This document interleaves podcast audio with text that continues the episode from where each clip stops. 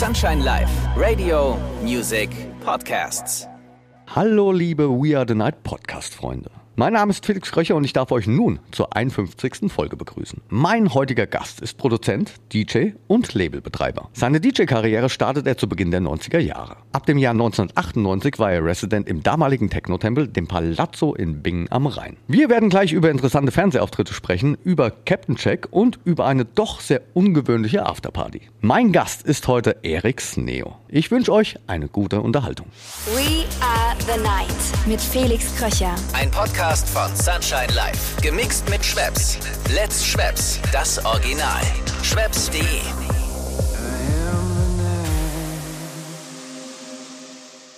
Ja, hallo Erik. Ich begrüße dich in meinem We Are the Night Podcast. Ja, sehr schön. Schön, dass du dir die Zeit nimmst. Ich freue mich sehr. Hab ja, wir haben uns lange nicht gesehen. Und ja, wie geht's dir denn? Wo treffe ich dich denn gerade an? Ich bin wie meistens im Studio und ähm, So bin ich dich. fleißig am Produzieren. nach, einer, nach einer Phase, wo es noch ein bisschen lower war, irgendwie alles. Aber jetzt habe ich wieder Spaß dran und bin jetzt wieder hier am Werkeln. Das hört sich gut an. Da kommen wir später noch dazu. Erik, ich weiß jetzt nicht, ob du so vertraut mit meinem Podcast bist. Es geht um dich als Musiker, Produzent, DJ, Live-Act. Habe ich irgendwas vergessen? Ah ja, sympathischer Mensch.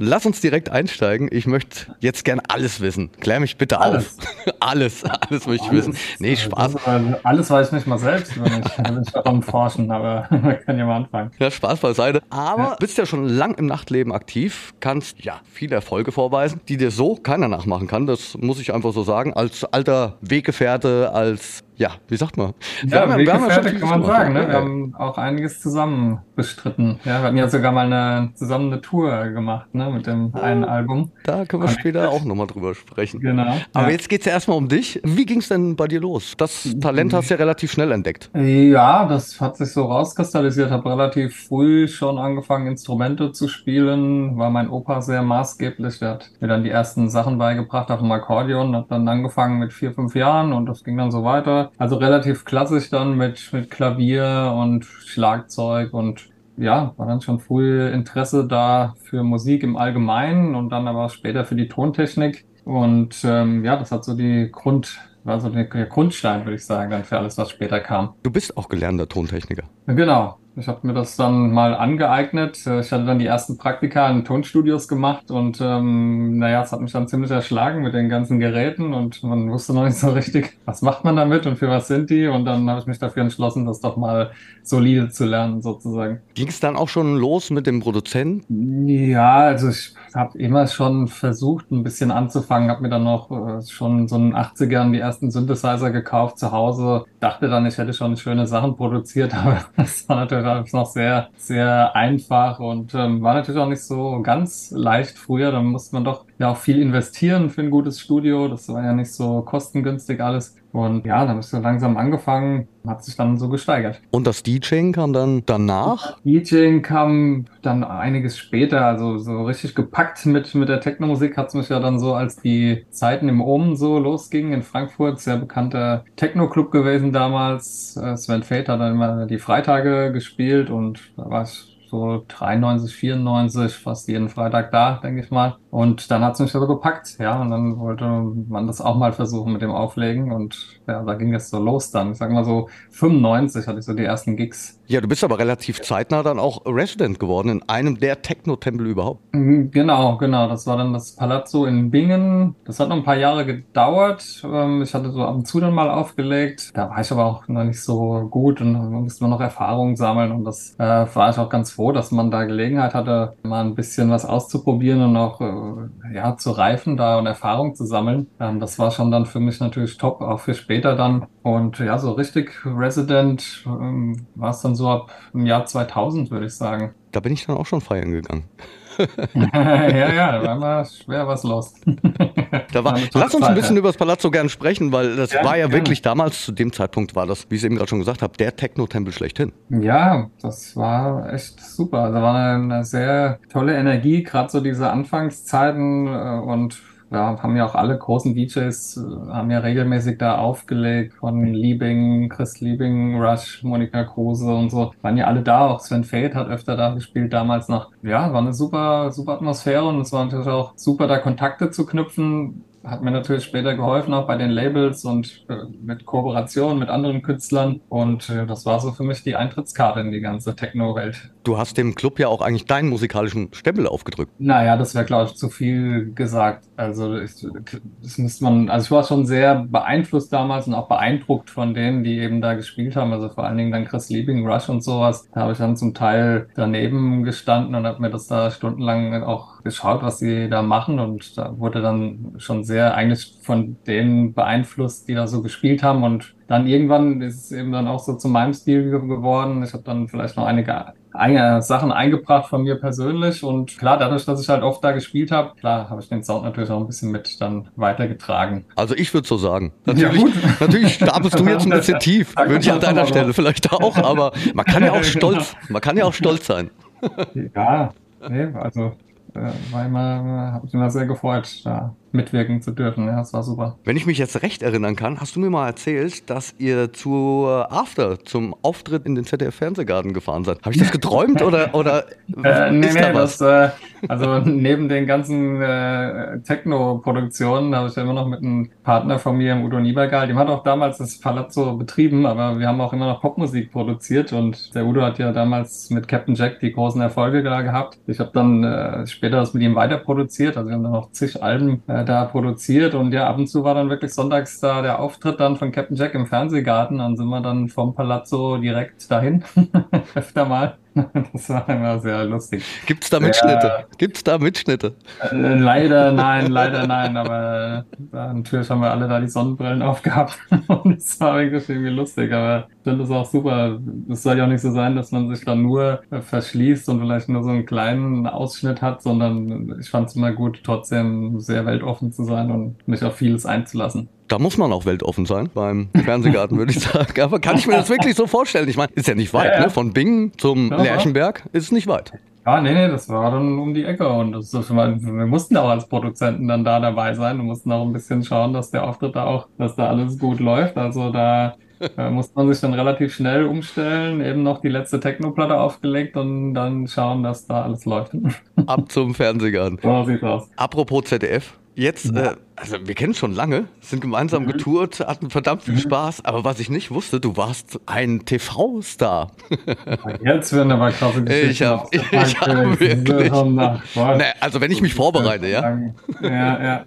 Nee, ach was, das ist ja, das war eher so ein Kindheit, haben sie irgendwie so einen Moderator gesucht, damals einen Kindermoderator für so eine Kinderfolge von der ZDF-Hit-Parade und ich habe keine Ahnung, wieso ich das irgendwie geworden bin. Ich kann es nicht sagen. Ich habe dann ein paar Mal vorgesprochen und irgendwie kam eins zum anderen und dann hatte ich da ein paar Sendungen moderiert. Ich habe mir das eben gerade angeguckt. Ich, also ich war wie gefesselt. Das, Doch, ja. das hast du sehr gut gemacht. Also hier, eine ganze Folge habe ich mir angeguckt. Alles Banane hieß das. Ah, nee, das war, alles Banane kam dann später. Ach so. Das, ähm, ja, ja, das, das war dann in der ARD aber so die erste Sendung, das war wirklich im, im ZDF damals noch mit Dieter Thomas Heck und ähm, da war ich gerade mal zehn Jahre alt gewesen. Ach, aber ich glaub, da findet man im Netz gar nichts groß. Und dieses alles Banane kam dann später. Das war dann schon so ein bisschen, ja, da war schon eigentlich ein bisschen eher im jugendlichen Alter und dann die Kindersendung, das war dann, ja, es war gerade noch so cool, aber das ähm, ich mich dann ich, schon ein bisschen anders orientiert. Wie alt warst du da damals? Ungefähr? Da war ich so 14, 15, ja, sowas. Ich habe eine Folge gesehen, da sitzt du in dem, ich sag jetzt mal, in dem Produktionsraum und ja, das, so, das war, ja, ist so eine Best-of-Folge. Ja, genau, der Best, das war die allerletzte, genau. Ja. Da kann ich noch dran ja. Ich fand das super. Aber jetzt Mann, haben wir ja schon. kommst du jetzt mit Geschichten? Naja, natürlich. Ich gar nicht mehr dran erinnert. ja, ja Mann, ich durchforst dann alles mhm. und habe das dann gefunden. Ich finde jetzt, ah, ich fand das super. Ich, ich suche. Ja, war auch okay. Also muss ja sagen, trotzdem alles passt ja irgendwie so ein bisschen im Nachhinein ineinander und äh, im Prinzip auch diese Fernsehsachen haben wir auch ein paar Sachen geöffnet, dass man dann so ein paar Praktika in Tonstudios machen konnte, weil man dann gesagt hat, ja, man ist irgendwie so ein bisschen im Fernsehen hier und da und dann hat man vielleicht ein bisschen schneller mal im Studio mal Eintritt bekommen, wo es vielleicht nicht so geklappt hätte und ja, letztendlich greift da eins andere und Du hast ja auch Musik auch schon für TV-Produktionen geschrieben oder produziert. Ja, das eigentlich weniger. Also mehr war es dann doch diese, neben dem Techno waren es dann doch mehr die Pop-Projekte, die wir dann noch gemacht haben. Also wirklich hauptsächlich natürlich Captain Jack, aber wir hatten auch andere Sachen produziert. Also quer durch den Garten. Ich habe sogar schon äh, Roberto Blanco bei mir im Studio aufgenommen. Also da die Bandbreite ist da wirklich groß. Da kommen wir direkt mal zu den Highlights. Jetzt hatten wir ja schon ein paar Highlights. Aber Roberto Blanco im Studio, das wusste ich auch noch nicht.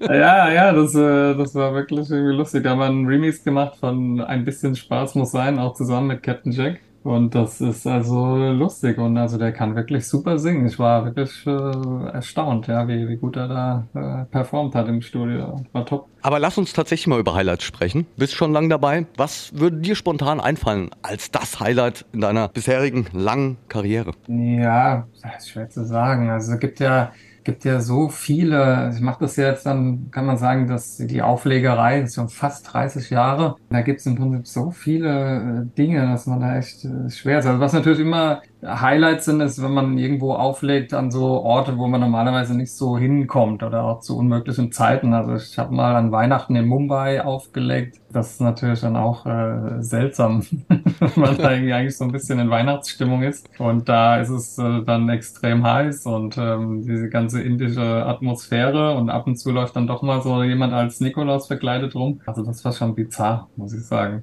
Und ansonsten natürlich klar die großen Festivals oder die großen Events bleiben einem natürlich immer in Erinnerung, wie so Nature Ones, wo ich da diese Live-Dinger zweimal gemacht habe mit den Instrumenten. Das war natürlich auch Highlights für mich. Oder mal in Tokio dieses Wire Festival, ähm, was ja dann nicht mehr gegeben hat. Irgendwann hörte das auf. Da wollte ich immer schon mal spielen und dass das dann geklappt hat. Das war auch super. Ja, ja Wire. Das, Wire ist spektakulär ja, gewesen. Das, ja, und extrem gut alles organisiert. Also ich hatte ein Team von fünf Leuten, die da irgendwie nur da waren die Instrumente und die Kabel da im Auge hatten. Und also das war schon äh, top. Dann klar, auf der anderen Seite dann die ganzen Südamerika-Touren, die ich so gespielt habe, war auch immer, ist natürlich immer ganz anders, immer ein bisschen Chaos dabei und dann in Sao Paulo immer mal ein Stromausfall während einem Set. Da wird man selbst schon beim ersten Mal, wenn man es noch nicht so kennt, erstmal so ein bisschen nervös. Aber wenn man dann ins Publikum schaut, die sind dann alle ganz ruhig. Also ist dann ganz normal, dass ab und zu mal der Strom ausfällt und dann naja, geht es halt wieder weiter. Das, Aber das ist eigentlich äh, schon ganz gut, wenn wir hier so auf dem Thema On Tour sind. Denn ja. da erlebt man ja wirklich viel, wie, wie du schon gesagt hast, Stromausfall. Und wir waren auch zusammen auf Tour. Das hat auch genau. sehr viel Spaß gemacht, werde ich auch nicht vergessen.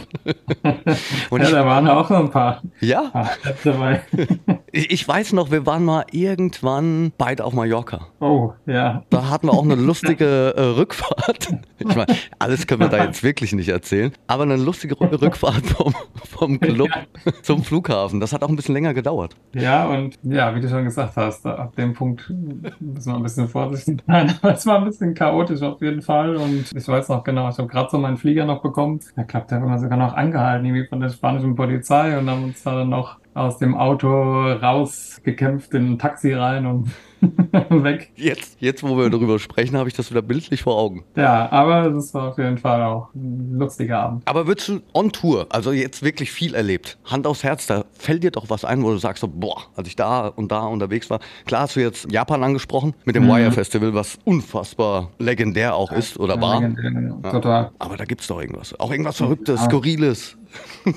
Durchgeknalltes. Ja, also, Skurril, also, also ja, skurril, wenn wir eben schon mal von äh, Mumbai gesprochen, Indien, da, da hatte ich dann noch äh, danach in Goa aufgelegt und das war auch ein relativ größeres Festival und war dann aber etwas weiter weg in so einem kleinen Ressort, wo dann irgendwie ja, so Hütten standen und das ist die ganze Zeit hat mich da keiner abgeholt für das Set und da hab ich gedacht, das gibt's und wieso kommt denn da keiner? Und irgendwie so, keine Ahnung, eine Viertelstunde vom Set kam dann der Veranstalter auf so einem Mofa angefahren und meinte, er hätte kein Taxi mehr bekommen und ähm, ja, äh, es wäre jetzt wichtig, dass ich jetzt auf jeden Fall dahin fahre und er bleibt dann da und ich, äh, soll dann hinten auf dem Mofa mit jemand mitfahren und äh, das, geht doch nicht. Ich kann doch nicht als Veranstalter jetzt da bleiben und äh, ich fahre jetzt mit irgendjemand da mit dem Mofa mit den Plattenkisten da hinten drauf und also das war echt auch ein Chaos. Dann äh, haben die noch einen Mofa-Fahrer organisiert und dann sind wir da wirklich äh, durchgebraust. Jeder hat eine Plattenkiste dann auf dem Schoß gehabt und dann, dann bin ich dann mit dem Veranstalter, sind wir da irgendwie eine halbe Stunde mit den Mofas äh, da losgebrummt durch den dicksten indischen Verkehr und war dann so eine Minute vorm Set am, am Platz. Also das, so, sind irgendwie so chaotische Sachen. Und hier, sagen wir mal, bei uns ist ja eher alles immer so ganz genau geplant und alles durchgetaktet. Und das fand ich immer interessant, im, im, im Ausland wieder die Dinge anders gehandhabt werden. Ne? Ja, sehr geordnet ist es hier. Ähnlich wie in Japan, aber in Ja. Brasilien hast du auch gespielt. Da habe ich in der Folge davor, hatte ich Nilix zu Gast und der hat auch schon ganz viel in Brasilien gespielt. Und wie würdest du sagen? Also er hat gesagt, es ist schon, äh, neben ihm hat eine Bühne gebrannt. Also es war nicht seine, aber eine Bühne hat einfach auch mal gebrannt. Ja, das ist passiert, ja, das das hatte ich auch mal. Jetzt ich gerade mal überlegen, bei mir ist auch mal irgendwas, irgendwas ist da auch mal in Flammen aufgegangen. Das weiß ich aber nicht mehr, ich kann mich nicht mehr dran erinnern. Nicht die Doch, Bühne? Ich glaube, eine Monitorbox hat mal angefangen, da richtig zu brennen. Ich weiß aber nicht mehr, wo das war, da habe ich auch irgendwie blöd geguckt. Das hatte ich mal in Äh, Kroatien. Und ich habe die ganze hast Zeit gedacht, ja, ich habe die ganze Zeit gedacht, da ist so ein Strobo drin in der Box, weil ich schon die ganze Zeit so ein bisschen das Flackern gesehen habe. Und dann war es tatsächlich Feuer. Ja, ja, das ist also, dass doch mal die eine oder andere Box in Flammen aufgeht, das äh, ja, passiert schon mal, ja. Wenn ich es richtig verstanden habe, wir hatten ja ein Vorgespräch, ein kleines, Mhm. kurzes, und du hast mir gesagt, du hast eine Auszeit genommen. Ja, Vom Techno Also- oder generell grundsätzlich von der Musik? Ja, also ich muss sagen, ich hatte wirklich ähm, eigentlich so eins, zwei Jahre vor der ganzen Zeit mit dem C hatte ich da schon irgendwie ein bisschen weniger Lust und ein bisschen weniger Energie. Das ist vielleicht auch wirklich geschuldet dem, dass man es schon so lang auch gemacht hat. Habe das ja von vielen Kollegen auch schon gehört, dass dann irgendwann mal ein bisschen die Luft rausgeht und das war bei mir auch irgendwie der Fall. Habe dann schon weniger produziert, habe nicht mehr so viel aufgelegt oder auch nicht, ja, einfach ja, diese Energie, da immer alles wieder voranzutreiben, die muss man ja ständig aufbringen. Wenn man dann nicht mehr so 100 Prozent dann brennt dafür und dann geht auch schnell alles dann so zurück und fand das auch in Ordnung. Gut, äh, dann kam noch zusammen, dass natürlich auch meine Kinder da auf die Welt kamen in der Zeit und dann hat man eben ein bisschen andere Prioritäten. Herzlichen Glückwunsch Ja, an dieser danke, danke. Ja, ja, wollte da auch die Zeit irgendwie da genießen und wollte auch da auch viel zu Hause sein. Und dann, ja, hat sich das so ergeben, dass ich einfach mehr da investiert habe an Zeit und weniger in, in, in das Produzieren. Klar, dann kam ja diese ganze verrückte Zeit, wo dann sowieso alles erstmal lahmgelegt war, ein paar Jahre. Und ja, danach habe ich auch nicht direkt so wieder weitergemacht, habe erstmal ein paar andere Dinge auch gemacht. Und ja, jetzt so langsam, seit, seit einem halben Jahr, würde ich sagen, dreiviertel Jahr, äh, habe ich wieder mehr Spaß und bin wieder mehr im Studio. Habe jetzt auch ein äh, neues Label gegründet, Neo Records, und habe da jetzt die ersten Release raus. Und jetzt mache ich einfach mal ein bisschen weiter und schauen wir mal. Das wäre jetzt meine nächste Frage gewesen. Was kommt Genau. denn jetzt? Und du hast ja gesagt, neues Label, neue Release. Jetzt was am Start aktuell? Was kommt? Was ist geplant? Genau, also das äh, Release Nummer drei äh, kommt jetzt äh, raus. Grundsätzlich will ich da einfach viel von mir releasen, einfach die Sachen, worauf ich Lust habe. Ähm, und ähm, ja, möchte jetzt auch nicht mehr so viel die Produktion irgendwie rumschicken an Labels und da schauen, wer nimmt da irgendwie wo was, sondern ich will einfach da jetzt meine Plattform haben, dass ich meine Musik rausbringen kann. Ich habe dann noch eine spezielle äh, Reihe, die heißt dann Neo and Friends und da möchte ich dann immer mal mit, mit Leuten, die mich äh, begleitet haben auf meinem Weg oder die mir wichtig waren und da mal fragen, ob sie Lust haben, eine Platte mit mir zu machen. Ähm, eine kam raus, die habe ich zusammen mit Andy Düx gemacht, weil der mir auch äh, immer viel bedeutet hat und auch die ersten Wege für mich so ein bisschen geöffnet hat und ähm, habe auch schon Zusagen von vielen anderen, unter anderem auch ein Rush, ähm, mit dem habe ich auch immer mal was zusammen produziert äh, und, und schauen, schauen wir mal, wo es dahin geht. Erik ist back. Mal schauen, mal schauen. Ich bin guter Dinge. Ja, aber genau, aber ich ich kann es absolut verstehen. Du lässt halt jetzt einfach ruhig angehen. Ja, klar, man muss auch immer schauen, ob, ob ich meine, damals habe ich ja immer nur vom Auflegen auch äh, gelebt. Dann war das natürlich auch nochmal was anderes. Jetzt gibt es auch noch ein paar andere Dinge und Alternativen. Das heißt, ich muss jetzt nicht mehr dauernd on Tour sein und das entspannt natürlich die Situation dann nochmal wesentlich. Ich wünsche dir auf jeden Fall viel Erfolg. Ja, danke dir, danke. Ich hätte jetzt noch eine abschließende Frage. Ja, Was bedeutet dir die Nacht? Was macht die Nacht mit dir? die Nacht, die macht mich heutzutage müde, weil ich schon so alt bin. Komm hör auf jetzt. Jetzt immer so. Also, das ist immer wieder mal ein Thema. Also, damals, da konnte man eins, zwei Nächte durchmachen. Fand das auch super. Das konnte ja nie dunkel genug sein. Ich hatte auch früher meine Studios immer im Dunkeln gehabt, immer so im Keller und so. Da fand man es immer gut, wenn es dunkel ist. Heutzutage finde ich es besser, wenn viel Licht da ist und wenn es hell ist. Ich freue mich, dass du dir die Zeit genommen hast für den Podcast. Ja, mich hat's auch gefreut und ich hoffe, wir sehen uns mal irgendwann auch mal wieder persönlich irgendwo. Ich habe Dinge jetzt nochmal gelernt in der Vorbereitung des Podcasts von dir über dich. Die möchte ich jetzt auch nicht missen. Ja, siehst du, dann haben wir schon so viel Zeit verbracht und über so viel gesprochen. Unfassbar, aber, äh, unfassbar. Ja klar, es gibt immer, immer noch ein paar Dinge. Warum hast du mir das verheimlicht? Ja, muss ich mal ein bisschen anfangen, noch mal über dich zu recherchieren, was da noch alles noch gibt. Marc, das hast du mir auf eine gute Idee gebracht. Ja, dann, dann machen wir eine zweite Folge draus. genau, so machen wir es. Erik, vielen, vielen Dank für die Zeit. Ja, gerne, gerne, hat mich gefreut. Und ja, dir alles Gute mit deinem Podcast weiterhin. Dankeschön. Bis dann. Und meine lieben We Are the Night Podcast-Freunde, auch vielen Dank an euch. Wie immer schön, dass ihr dabei wart. Die nächste Folge gibt es wie gewohnt in 14 Tagen. Großes Dankeschön, euer Felix Kröcher. We Are the Night mit Felix Kröcher. Ein Podcast von Sunshine Life. Gemixt mit Schwepps. Let's Schwepps. Das Original. Schwepps.de